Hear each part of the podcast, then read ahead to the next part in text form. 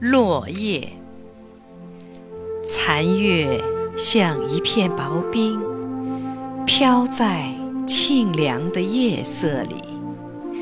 你送我回家，一路轻轻叹着气，既不因为惆怅，也不仅仅是忧愁。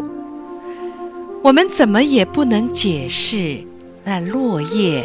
在风的串托下，所传达给我们的那一种情绪，只是分手之后，我听到你的足音和落叶混在了一起。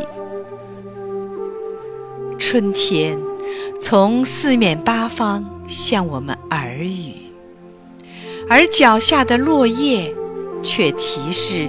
冬的最正，一种阴暗的记忆，深刻的震动，使我们的目光相互回避；更强烈的反射，使我们的思想再次相遇。季节不过为乔木，打下年轮的戳记。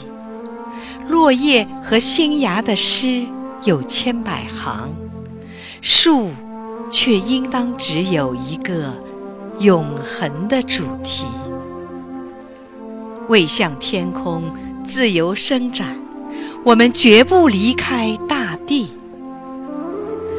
隔着窗门，风向我叙述你的踪迹，说你走过木棉树下。是它摇落了一阵花雨，说春夜虽然料峭，你的心中并无寒意。我突然觉得，我是一片落叶，躲在黑暗的泥土里，风在为我举行葬仪。我安详地等待那绿茸茸的梦从我身上取得第一线生机。